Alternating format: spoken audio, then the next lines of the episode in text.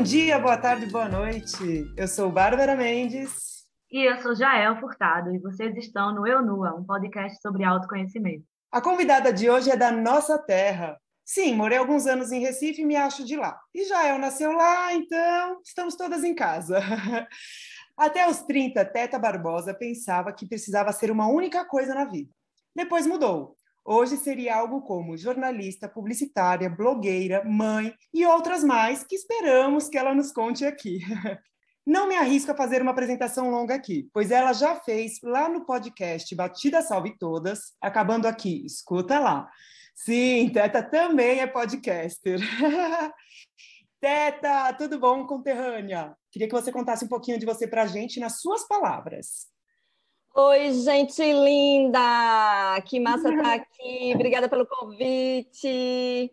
Então, eu sou uma mistura de tudo junto misturado e nada ao mesmo tempo, e acordo sem saber quem eu sou, e aí no outro dia eu sei quem eu sou, e no outro enfim, tem dia que eu sou jornalista, tem dia que eu sou publicitária, tem dias que eu desenho, tem dias que eu escrevo e quero ser escritora, tem dia que eu quero fazer poesia, tem dia que eu quero ficar na rede mas todos os dias eu sou mãe de Vitor, que hoje tem 25 anos e que muitas vezes é meu pai, né? Porque é ele que diz: essa geração nova vem aí com muito mais juízo do que a minha. E aí é Vitor que diz: irmã, menos, menos, tá demais, aguenta aí. Então é isso, tudo junto. Muito bom! Gente, 25 anos já, eu não imaginava que era tanto, assim, pelas redes sociais. É, né? Fiquei grávida aos 23, abafa o caso. ah, vamos ver, realmente. caso. É, é, é o começo do autoconhecimento, é aí. É ficar grávida sem esperar, aos 23 anos, com um namorado que eu tinha há cinco anos, e ele disse, hum, olha só, não estou pronto para ser pai, e desapareceu no mundo. Então, eu fiquei grávida aos, 20, aos 23 anos, tive filho e tipo, e agora? Quem sou eu? O que eu vou fazer? Então, já é o primeiro passinho ali do autoconhecimento e você dizer, hum, olha só, o mundo não gira em torno da minha pessoa, né? Existe uma pessoa mais especial e mais importante do que eu e como fazer e como lidar e aí educação, enfim, já foi meu começo aí, já entrei com o pé na porta logo cedo.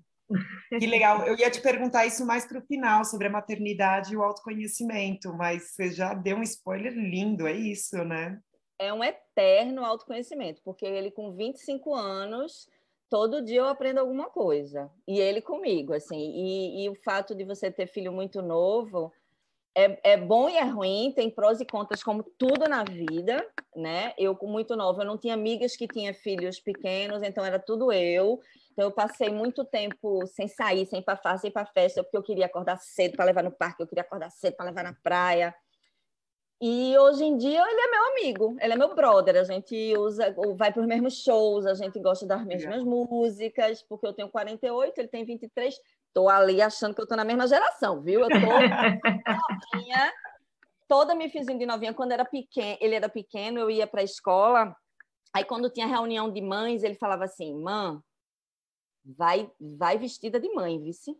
Aí eu ah, meu Deus, que maravilhoso. Como é isso? Ele falou, sei lá, esconde aí uma essas tatuagens, né? Fala não, lá na reunião, vai, vai vestido, vai fantasiada de mãe, pelo amor de Deus. Bonitinho. Maravilhoso. Mas é. ele deve achar o máximo hoje em dia, né? Que a mãe dele é toda moderna, assim, toda jovem. Hoje em né? dia ele acha, né? Mas eu acho que como criança ele sofria um pouco de bullying na escola. porque todas as amiguinhas, ai, sua mãe é ótima, e ele, e ele até hoje ele é puto quando Ai, eu pensei que vocês fossem irmãos. Ele fica com ódio. Ele, não. Mas, enfim. É isso. A maternidade é pé na porta, assim, que você aprende fazendo. Eu, com 23 anos, em 96, não tinha blog de maternidade, não tinha podcast sobre maternidade, não tinha, né? Eu não tinha nem celular na época, eu acho. Então, era aprender na prática, amiga, trocando fralda e pensando o que vai ser da minha vida. Solitária, né? Trocando fralda chorando. É, maternidade real. Uma foto que eu tenho dele logo recém-nascida, era olheira aqui, assim, não Ai. tinha aquela maternidade de Instagram, não era maternidade de Instagram. Mas Muito acho que essa é a que é, é, que é a saudável, porque aquela outra ali acho que faz muita gente se sentir mal, né? Achando que a pessoa é que é louca, né? Tipo, se a pessoa, a outra tem filho, tá assim, né? O corpo tá lindo, a cara tá incrível, é, é tudo bonito, é. então eu, eu é que sou um problema, né? Na verdade, não é. Você pensa o quê? A louca sou eu, né? A louca sou eu. Muito bom você falar disso, né? Eu tava aqui, eu já vou juntar na, na minha pergunta, porque eu ia, pergun eu ia falar do. Você comenta no Salve Toda sobre seu pai, que ele falava para. Eu adoraria aqui fazer um parênteses e falar mal dos homens por causa desse cara aí, mas eu não vou fazer isso, não, porque já está sub... já tá subentendido sobre o pai. Então vamos continuar. É... vamos falar do seu pai. Que o seu pai te falou quando você era novinha ali que você tinha que escolher uma coisa, né? Que você Menina, ser fizesse uma pesquisa, né? Nisso. Fiz, eu sou dessas. A jornalista continua em mim, mesmo aqui morando no mato. E que, que o seu pai falou para você, né? Que você tinha que ser boa em uma coisa. E você ficou um bom tempo na vida acreditando nisso. Exato. Eu acredito que muita gente que ainda hoje acredita que tem que ser bom em uma coisa. E, e, tudo bem, tem gente que é assim, né? Mas que eu acho que tem também as que, são, que são como nós, que somos boas em muitas coisas e outras nem tão boas, mas fazemos também e segue o baile. Eu acho que esse ressignificar tem aí muito autoconhecimento e muita autoaceitação, né? Você tem que aceitar ali, entender até isso, né? Que você não vai ser boa em tudo, que tem coisa que você vai mandar mais, mais ou menos, mas que também vai fazer. E você tem essa consciência de, do autoconhecimento dentro desse processo ou ele flui? Demorou, viu, amiga? Demorou, colega, porque assim, realmente, quando eu era pequena, eu fazia, sei lá, jovenzinha, eu fazia balé, ginástica rítmica, natação e vôlei. E aí, ele, aí um dia ele, sabe, foi aquela DR de pai e disse, olha, você não vai ser boa em nada. Você vai conseguir jogar uma bola ali, fazer uma ponte ali, mas escolha, escolha um esporte para você ser a melhor, para você competir, para você ganhar ouro. E eu passei uma semana numa, meu Deus, qual que eu vou largar? Mas eu gosto de balé, mas eu adoro ginástica, mas eu quero vôlei. E tive que largar e resolvi escolher a ginástica rítmica. Com dois anos enchi o saco e não fiz mais porra nenhuma. E, e, passei muito tempo pensando nisso mesmo, de você tem que escolher uma coisa, que, é, que ele dizia isso com muita liberdade, tipo, você pode ser o que você quiser, mas vai ser melhor naquilo. Quer ser gari, vai ser a melhor gari. Quer ser hippie, vender pulseira na praia, vai fazer a melhor pulseira da praia. Mas, então não tinha aquela de vai ser a engenheira, vai ser... Mas o que você escolher, se dedique, que é um pensamento de uma geração de antes. É, que é um pensamento a empresa era mãe. Meu pai trabalhava na Chesf, que é, é, a hidrelétrica daqui de Pernambuco, né, que traz luz para o Nordeste, e ele, cham, ele sempre chamou a, a, a Chesf de mãe, trabalhou a vida inteira, se apresentou pela Chesf, então era mãe, é a que, é a que deu condições dele ter a casa própria, de cuidar da família. Então, na cabeça dele é o quê? A CLT, a carteira assinada, a, a estabilidade financeira. E aí eu logo muito cedo, me formei em jornalismo, mas não queria ser jornalista, queria ser publicitária. E não queria trabalhar em agência, queria trabalhar em audiovisual. E audiovisual e, e produtora de vídeo, você não tem carteira assinada, você trabalha em uma, você, tá, você é frila.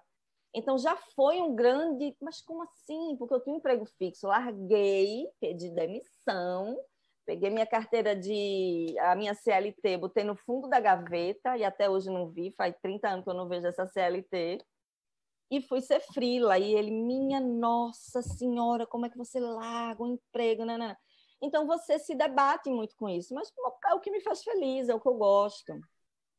E aí tem hora que eu quero desenhar e passo muito tempo desenhando. E aí as pessoas querem comprar o desenho. E quando começa a empolgar que as pessoas querem comprar, eu já enchi o saco de desenhar. E agora eu quero escrever.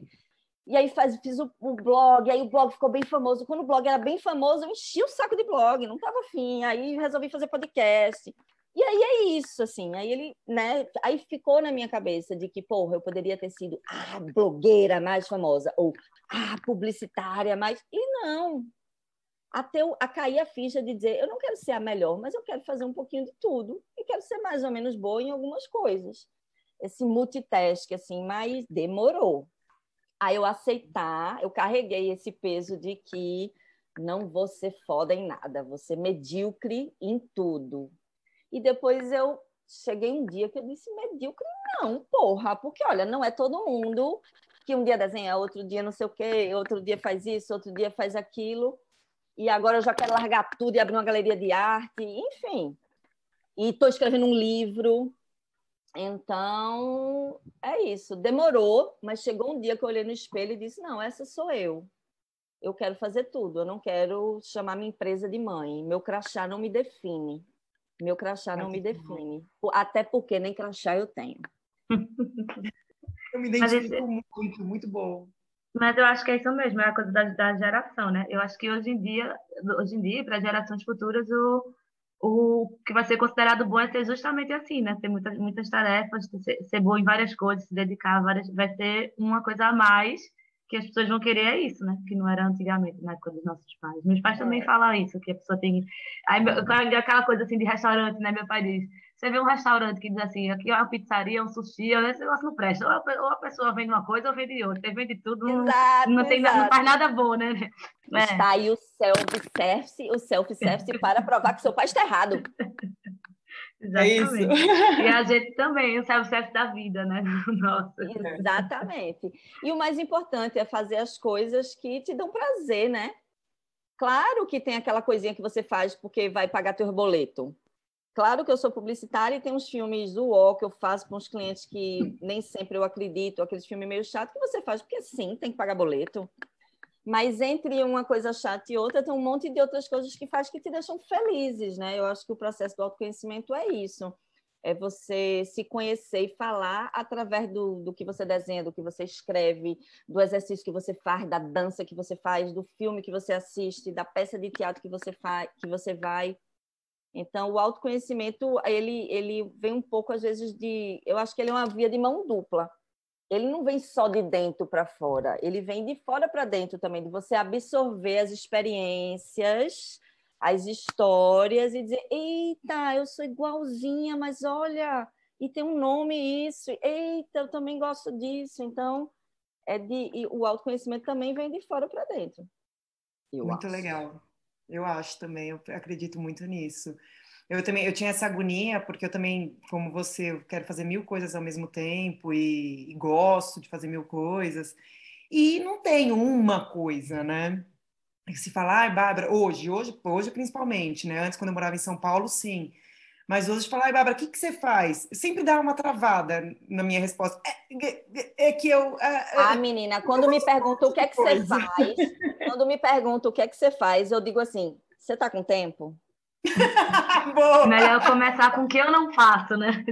Você tem tempo para ouvir o que é que eu faço? Você não está com, você não tá com tempo para ouvir. É sentar e tomar um café, eu te conto. Não dá para aqui, né? No elevador a gente tem esse papo. Não dá, é, não dá. Não é um pitch de elevador, colega, o que eu faço. Não é um pitch de elevador. Aguarda no local, vamos sentar, abrir esse vinho aí que eu te conto. Muito bom. E eu passei muito tempo também com essa aflição, e tanto que muitas coisas eu não falava, né, para os outros, que eu fazia, que eu deixava de fazer. E aqui veio esse drama muito na cara, porque eu tinha que responder a pergunta. Tinha que nada, né? Mas a gente tem essa mania de achar que a gente tem que ir, às vezes, mas não tinha que nada. Mas aí eu fiz uma mentoria, tinha uma mentoria com uma. É até a nossa primeira convidada do primeiro podcast lá atrás, com a Marcela Street. E eu lembro que ela me falou: Bah, você é uma pessoa multi, e tá tudo bem, existem várias por aí.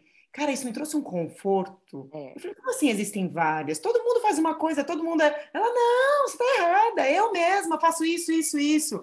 Fulano faz isso, isso, isso. Aquilo me trouxe um carinho no coração, que eu falei, cara, eu sou multi, me deixa em paz. É, me deixa, não é vou muito explicar. Bom. O que eu faço não cabe na sua caixa. Exato. O que eu faço não cabe na sua caixa, colega. É isso, muito bom, muito bom. E aí você falou pra gente, né, que você é frila no mundo audiovisual. Eu imagino que tem uma concorrência do mundo real aí dentro muito forte, mas eu não sei, você que me diz. E para manter a cuca fresca, você tem um, você tem rituais? Alguma coisa, um respirar fundo? Meu ritual para não matar todo mundo no set de filmagem machista e patriarcal, no mundo patriarcal, é o quê? Eu faço box, amiga, todo dia de manhã entendeu? Então, eu dou porrada durante uma hora, sabe? Visualizo os clientes, visualizo todos os machistas, todo o patriarcado, todos os absurdos que a gente passa enquanto mulher. E aí saio leve, chego em casa como frutas, respiro. Esse ano, processo pandemia, aprendi a fazer meditação que era uma coisa que eu não. Eu achava que eu, eu sou muito ansiosa, muito ansiosa. Então, eu achava que eu jamais conseguiria fazer meditação. Aí, abaixei uns aplicativos, né? pandemia deixa a pessoa mais louca do que já é. Ou é baixei aplicativo, porque aí tive que ir para a terapia por conta da pandemia, aí todo dia agora medito, que é assim, né? Leio, é muito ritual, amiga, para a pessoa ficar centralizada, né? É muito ritual. Eu tenho que ler, tenho que meditar, senão ou leio e medita ou toma Rivotril. Então eu tô aqui no lei e medita que está funcionando por enquanto. Mas tem dia que só Rivotril salva. Que eu sou muito dessa, bom. eu gosto de estar é, não faço yoga, não tenho paciência para fazer yoga. Esse negócio do povo fazendo saudação ao sol de manhã, não, não. não sou dessa equipe. Eu dou porrada no saco lá de boxe, entendeu? Que é para não matar ninguém em casa. Cada um tem o tá... seu, né? Eu acho que essa é uma ótima dica para o brasileiro. Acho que está todo mundo precisando Nossa. fazer aula de boxe. Tá, tá difícil. É, é, é verdade. É, muito bom, né? Porque se fosse de ser ansiosa em meditação, e é muito doido, porque a meditação é exatamente para quem é ansioso, né? Mas é difícil, é difícil. Eu, eu é medito também, difícil. mas é muito difícil. Ah, eu já é tentei, é não consigo, difícil. porque tem aquela coisa de não pensar, eu já estou pensando, né? Tipo, não penso nada, é. não penso nada, eu já estou pensando. Né? Não, meditação, é o, meditação é o tapete de Aladim, né? A história do tapete de Aladim. Para o tapete voar, você não pode pensar que ele vai voar. Só é. que você não pensar que ele vai voar, você já está pensando, não exatamente. posso pensar que ele vai voar. É Aí já fodeu. Aí você é começa a meditação, tipo, não posso pensar em nada, não posso pensar em nada, tenho apenas que pensar na respiração. Fodeu. Porque você vai pensar nas calotas polares derretendo, no aquecimento global. É tipo isso. Aí eu estou aqui respirando, tô, já estou contando a respiração, estou pensando se eu estou respirando certo, estou pensando é. que, que, barulho é esse que eu ouvi, estou pensando o que é que eu tenho é. que fazer depois, eu tenho que fazer Eu começo a me coçar, aquilo. eu começo a me coçar na meditação. Vocês começam a se coçar? Coça a perna, coça o braço. Ah né? Dá vontade de esticar a perna, dá vontade de se mexer. Dá vontade... É, é. Aí o que eu descobri, que eu tenho que botar meditação com mais de 20 minutos, que 10 é eu me coçando, mudando de posição e tentando dizer, não posso pensar em nada. Aí chega uma hora... Aí entra que entra, é entendeu? Isso. Então é uma é coisa assim da insistência. Assim, Essa parte do entra eu ainda não consegui não. Eu fico, eu fico ali sempre na superficialidade. Mas é né? constância, né? Acontece. E é muito isso que você falou do masculino é engraçado, né? Que para mim, até no começo do aqui da nossa conversa, até me enrolei toda porque eu não sabia a história, né? Ah, do pai que foi embora. Eu fico tão nervosa que eu começo a falar rápido, não sei o que é, porque eu não quero ficar falando disso, porque esse é um assunto já ah, amiga, tem que falar. Né? Quanto mais a gente é... fala, mais sai. É, né? É. é Mas uma é, coisa eu... que eu aprendi, eu acho que o meu grande ritual hoje, eu posso dizer sem grande ritual que eu tenho é respirar. Parece tão bobo, né? Respirar. É. Não, mas é quando a coisa vem, eu. É. Eu aprendi Pronto. também a respirar. Eu é aprendi na terapia. Bom, né? Eu faço uma terapia com uma psicanalista, psicanalista que é bioenergética. Então ela tem ela me ensinou vários exercícios de respiração para controlar a ansiedade. Então tem momentos que não dá para você botar o aplicativo de meditação, tem naquele momento que você está né, no trânsito, chega a dar uma taquicardia, você calma, calma, respira seis, falta solta quatro, não sei o quê. Então tem a bioenergética me ajudou um pouco. E agora eu confesso que depois do terceiro casamento, finalmente que é esse processo. O conhecimento, eu acho que é a maturidade, né? A gente vai vivendo e vai entendendo, ah, não, eita, isso não presta não. Eita, isso aqui não deu certo não. Eita, isso aqui não era meu caminho não. É só vivendo, é, é. só vivendo. E aí agora, depois do terceiro casamento, eu tô nesse processo de, mas e, e para mim, o que é que é bom? O que é que funciona? O meu último casamento foi péssimo, foi tóxico, teve abuso emocional, porque ele era narcisista, ele tinha é, personalidade narcisista, então eu me anulei muito, eu parei de escrever, porque ele achava que era perda de tempo, eu parei de desenhar, enfim. E aí, quando eu saí desse último casamento na pandemia, eu estava tão afundada que eu disse: Meu Deus, que saudade de mim, quem, quem sou eu mesmo?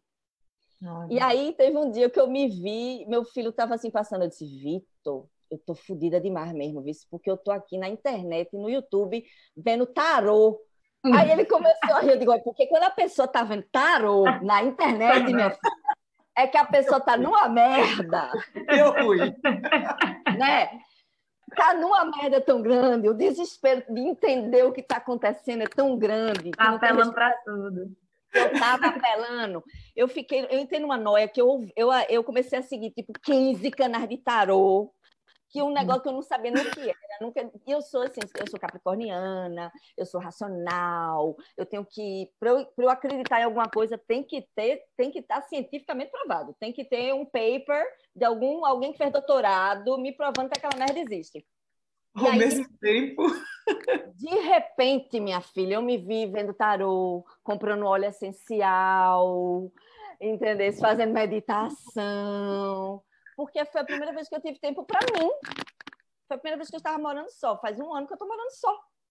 Com quase Olha. 50 anos, entendeu? Porque eu um casamento no outro, um casamento no outro, essa coisa da codependência da mulher, dessa geração que, que, que faz você acreditar que você precisa estar com alguém, que você. E a gente precisa. Para cuidar de você, né? Oi. Ai, tantas coisas. Tantas coisas nessa fala, né? Tipo, a primeira coisa que você estava falando é que ele falou que você deixou de escrever e tudo. Aí a gente fica se perguntando, no final das contas, do que, é que a pessoa gostou em você, né? Porque tudo que, que, que significa você, a pessoa quer anular, não é? Então, quer dizer, por que, que, por que, que a pessoa foi para você, né? Não foi para uma outra pessoa? Que tudo que, que ela tinha.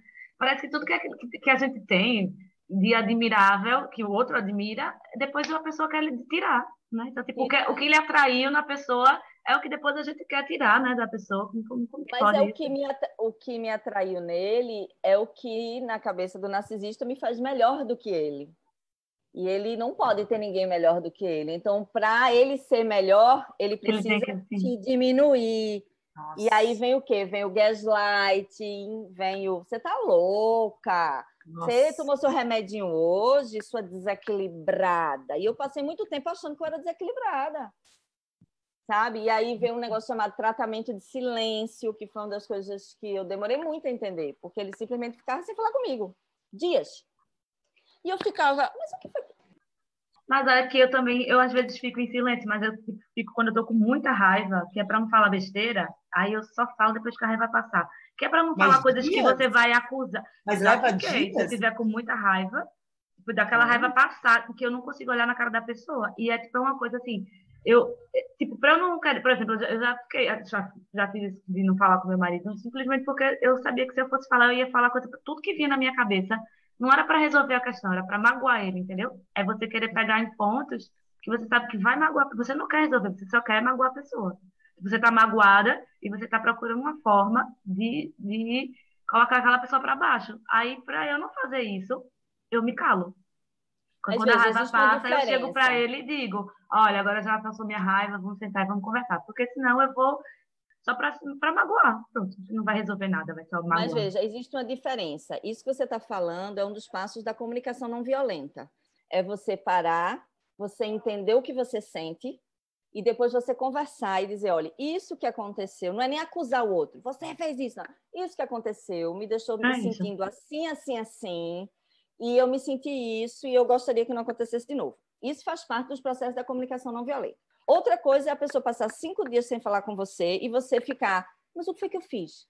Ah, você sim, sem sim. saber o que você sem fez. saber, aí é... E pode ter sido qualquer coisa. É uma coisa que você disse, ou que você deveria ter dito e não disse, ou uma foto de biquíni que você postou, ou uma pessoa que você falou, e você passar dias sem saber, a ponto de eu dizer me diga o que foi para eu poder pedir desculpa.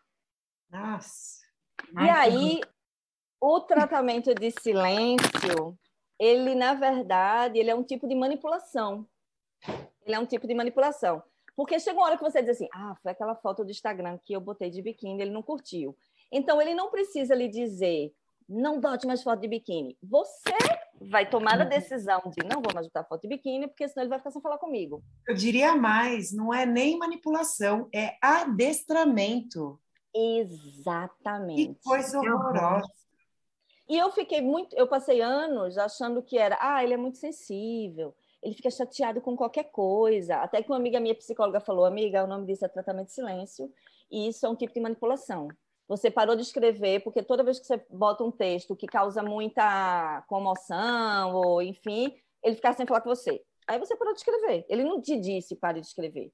Você parou de fazer isso por conta disso. Eu deixei de viajar muitas vezes a trabalho, porque eu sabia que ele ia ficar sem falar comigo pelo menos 15 dias. Então você vai aos poucos para evitar o conflito, para evitar passar 10 dias sem se falar. E depois, se você dizer para a pessoa, né, mas eu deixei de fazer isso e isso, isso por você, por exemplo, a pessoa vai dizer, mas eu nunca lhe pedi, né?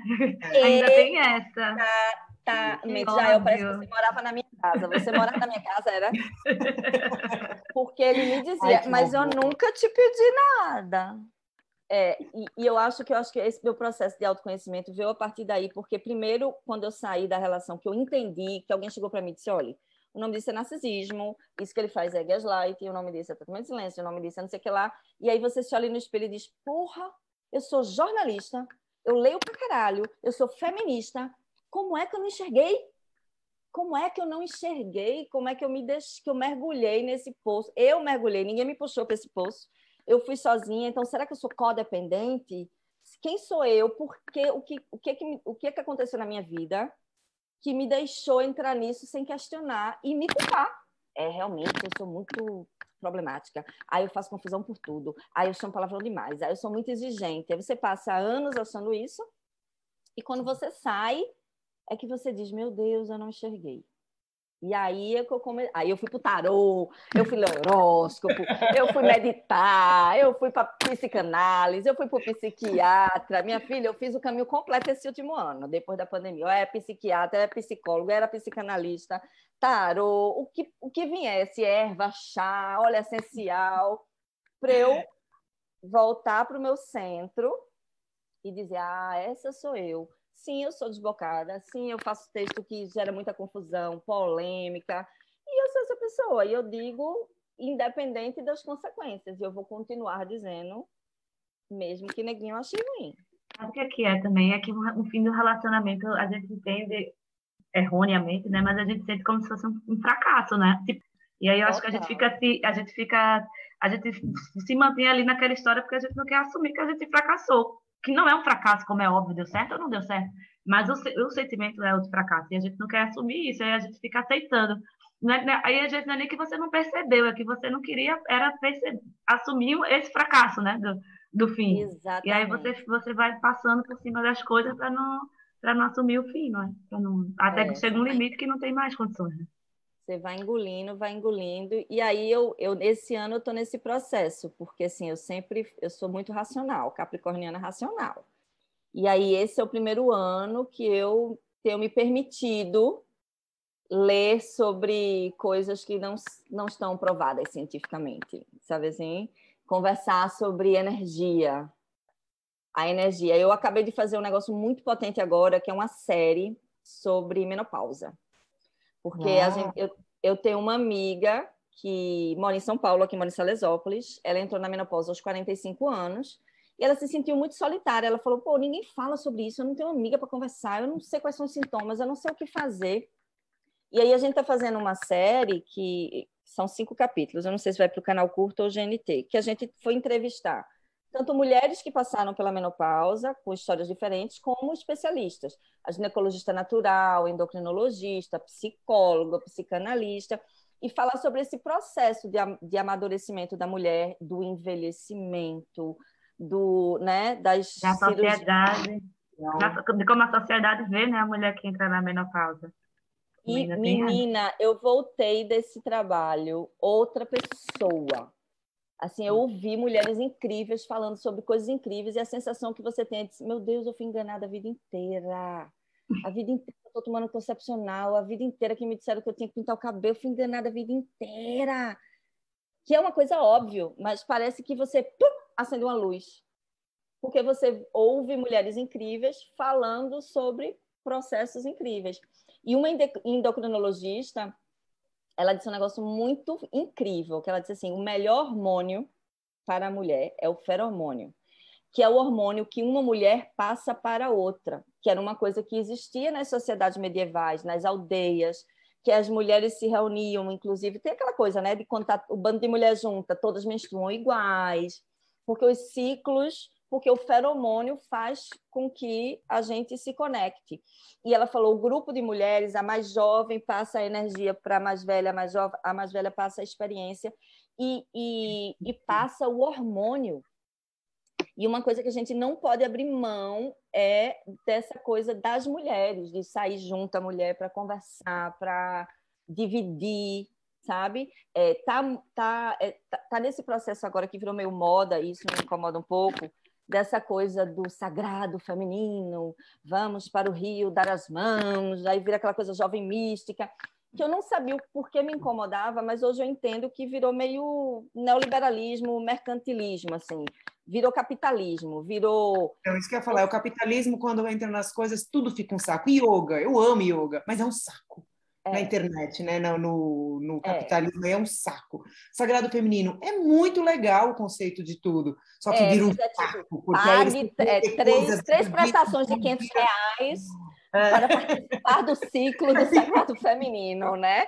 O Sagrado Feminino são suas amigas, meu velho. É sair para tomar uma cerveja. Esses dias, Teta, eu ri tanto, eu vi na internet uma mulher, uma mulher falando, fez um, um, um vídeo e ela fala: Eu não aguento mais ver essas mulheres correndo de lobos lá no Itaim Bibi. É exato, é exato.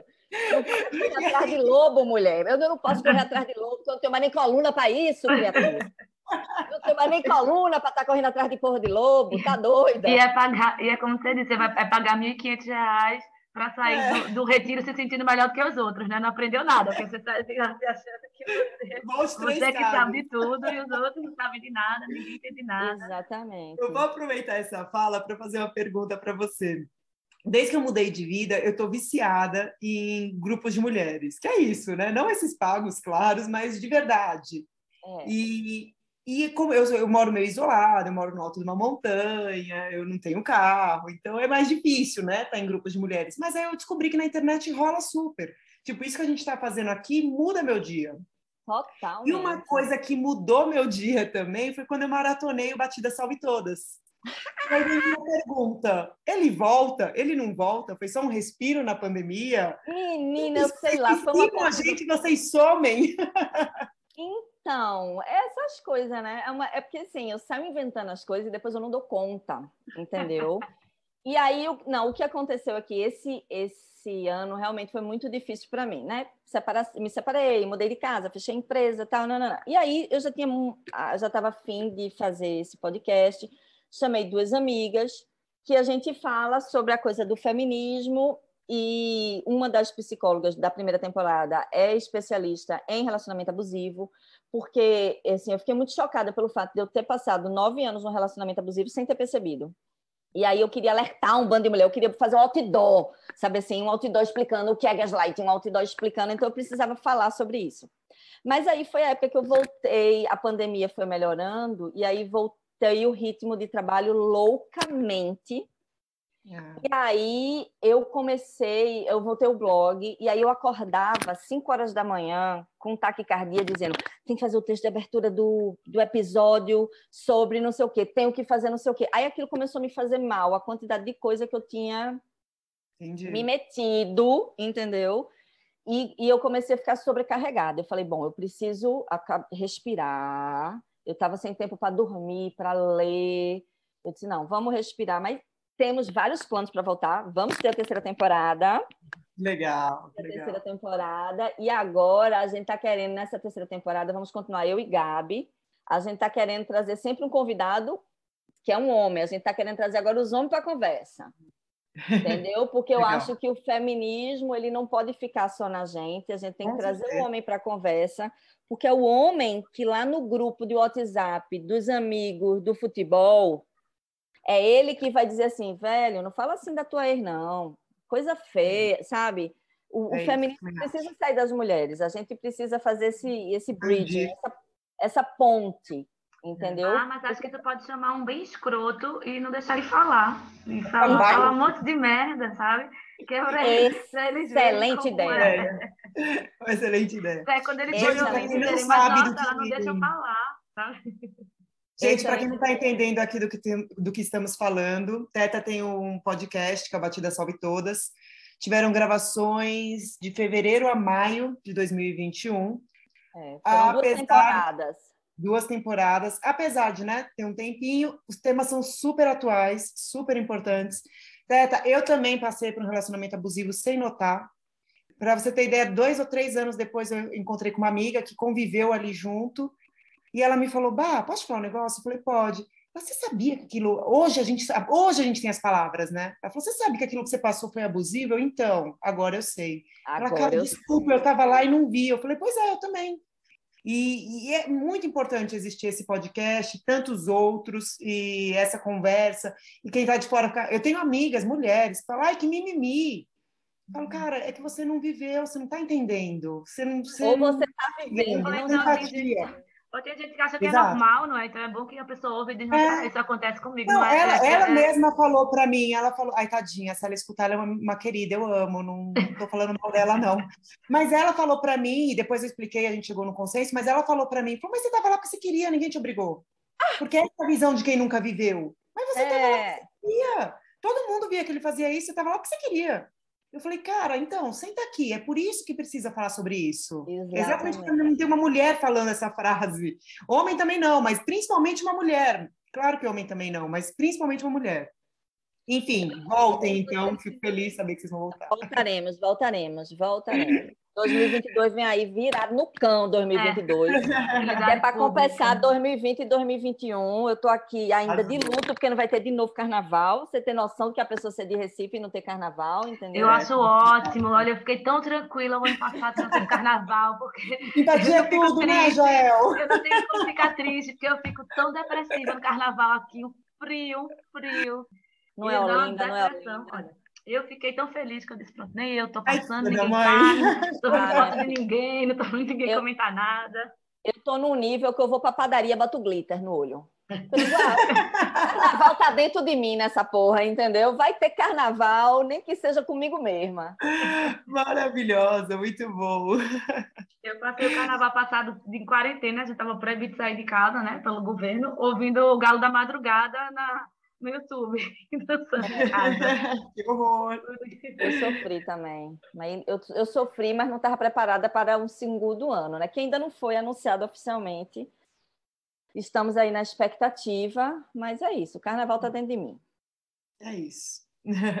O programa vai para o ar um pouquinho daqui umas semanas, então talvez ele já tenha anunciado, gente. Vamos, é. vamos Talvez eu esteja em casa chorando em posição fetal embaixo da cama. É com, a escola, com a escola Ou... quente, né? Então pega a escola do lado de fora. É, escolatão com escolatão. Ou talvez eu já esteja é, customizando fantasia. Veremos. É isso. Vamos aguardar. Pessoal, estamos caminhando para o fim. Teta, eu queria muito que você deixasse dicas aqui. Antes eu vou deixar a minha.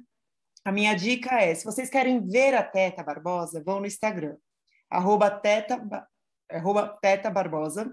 Se vocês querem ouvir, vão para o Spotify, Batida Salve Todas.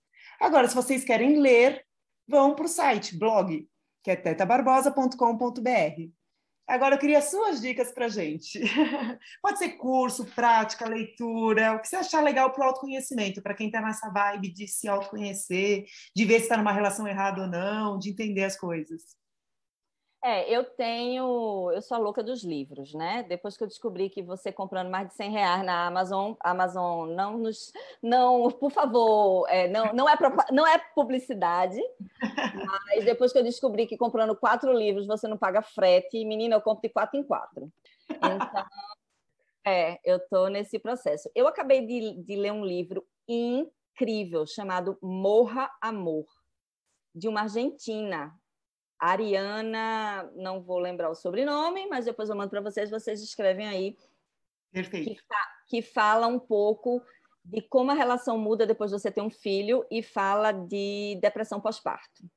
Então, é um livro muito potente. É um livro muito potente. E eu, esse último ano, li muito mulheres, né?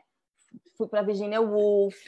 Virginia Woolf uma, me salvou porque ela escreve essa coisa assim, que é o fluxo da consciência. Não interessa o que está acontecendo, o que tá, interessa o que está acontecendo na cabeça dela. Interessa como ela enxerga as coisas. Então, o último que eu li dela foi Ao Farol, que é um livro incrível. É... e agora eu descobri Walter Hugo Mãe, que eu nunca tinha lido. Eu sempre gosto dos portugueses, eu amo Saramago. É... quando essa minha, essa minha última separação, eu passei dois meses viajando a trabalho, e foi na viagem que eu decidi que quando eu voltasse eu ia me separar, porque Saramago diz é preciso sair da ilha para ver a ilha. É preciso você estar tá longe para poder se enxergar às vezes, né? Então, Saramago é meu queridinho do coração. E agora outro português que é Walter Ugumã, e eu estou lendo A Máquina de Fazer Espanhóis, que é sobre a velhice. Eu tenho começado a me interessar sobre velhice, eu vou fazer 50 anos e sobre a melhor maneira de passar, não sobre a velhice, mas do amadurecimento. É, eu li recentemente o A Morte de Ivan Illich, de Tolstói, que fala sobre a morte, mas fala sobre a morte da maneira mais linda do mundo, que é tipo, a gente não está aproveitando a vida, né? A gente está aqui pensando na bolsa que vai comprar, no boleto que tem que pagar, e aí o cara se, de, se depara com, eita porra, eu vou morrer, e o que é que eu fiz? Quais as lembranças boas que eu tenho da minha vida. E aí, aí ele se toca de que as únicas lembranças boas que ele tem era da infância. Porque da, depois de, de jovem para cá, é atrás do emprego, atrás do dinheiro, atrás da, do melhor apartamento, atrás de não sei o quê. E aí é esse diálogo com a morte que eu também achei muito potente. Então é isso, eu leio loucamente, que é o que me tira desse furacão do que estamos passando nesse país, né? Eu, eu, durante o começo da pandemia, eu estava estudando muito. Então, eu estava lendo Simone de Beauvoir, eu estava lendo Foucault, mas chegou uma hora que eu disse, velho, eu vou pular pela janela, né? O negócio está difícil. Você liga o Jornal Nacional, você já quer morrer. Aí você vai ler Foucault, você quer matar.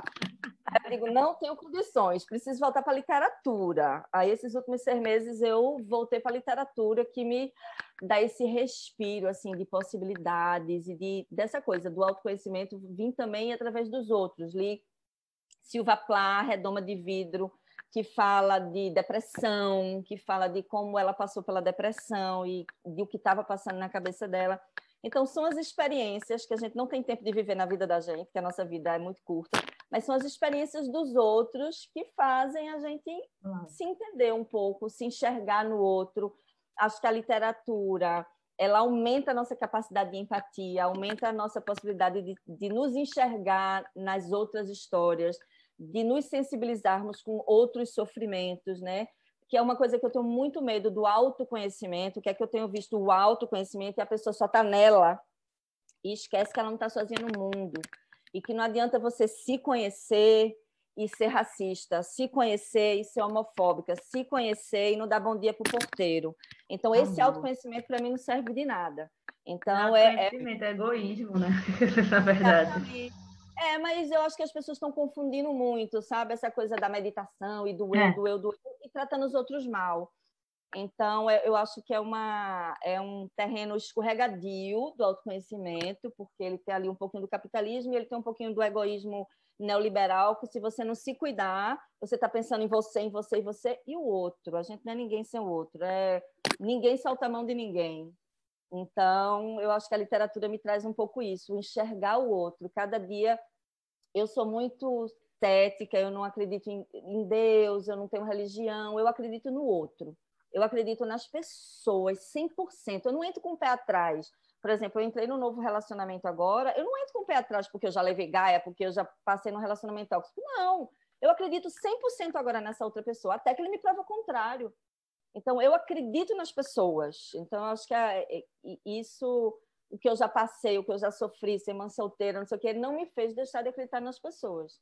Então, para mim, esse, esse conhecimento do outro, junto com o meu, é mais importante do que meu autoconhecimento sozinha no espelho, repetindo mantra.